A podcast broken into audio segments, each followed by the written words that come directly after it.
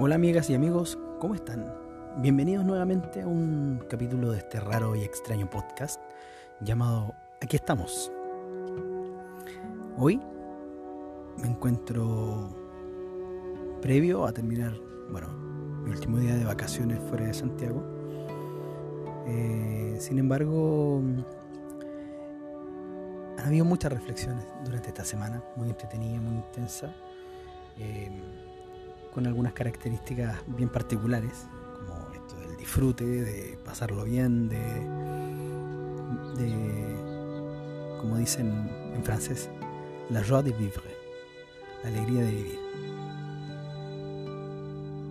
Y también como todo, como todo en la vida, esto también no está exento de algunas situaciones bastante particulares en las cuales uno se ve confrontado un poco a, a cuestionar esto de la existencia y esta situación en la cual a veces por algunas circunstancias nos vemos envueltos y tenemos que tomar una decisión rápida.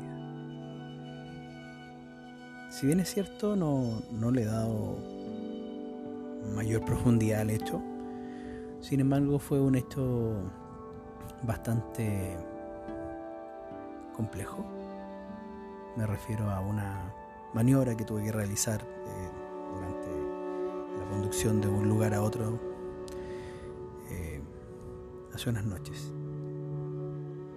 Si bien es cierto, eh, reconozco que en fracción de segundos mi vida pasó por completo, mis proyectos, mis ganas de continuar viviendo. Quirón las personas lindas que han llegado a mi vida, de toda índole, mi familia. Sin embargo, a pesar de eso, tenía que tomar una decisión. Y era tratar de escapar de ese peligro inminente, no tan solo por mí, sino también por quienes me acompañaban. Si bien es cierto, a veces podemos decir que las cosas materiales no importan, y en cierta medida puede ser. Sin embargo, cuando uno se ve expuesto a estas situaciones, en las cuales no importa lo material, sino más bien el instante preciso, el dejo de existir, uno valora cada vez más lo que va llegando a su vida. A buena suerte, eh, la situación terminó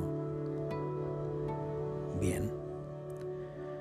Siento que tomé una decisión adecuada, rápida, sin capacidad de, de poder discutir, porque la verdad es que el control de la situación lo tenía yo. Y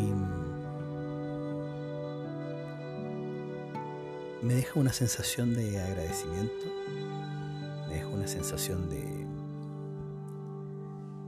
alegría y también creo que es un renacer a los nuevos desafíos que se vienen, a los proyectos que están vigentes, a la consolidación de algunas de las cosas que me encuentro realizando y continuar proyectando continuar proyectando lo que considero hasta ahora una vida ideal. Tranquila, plácida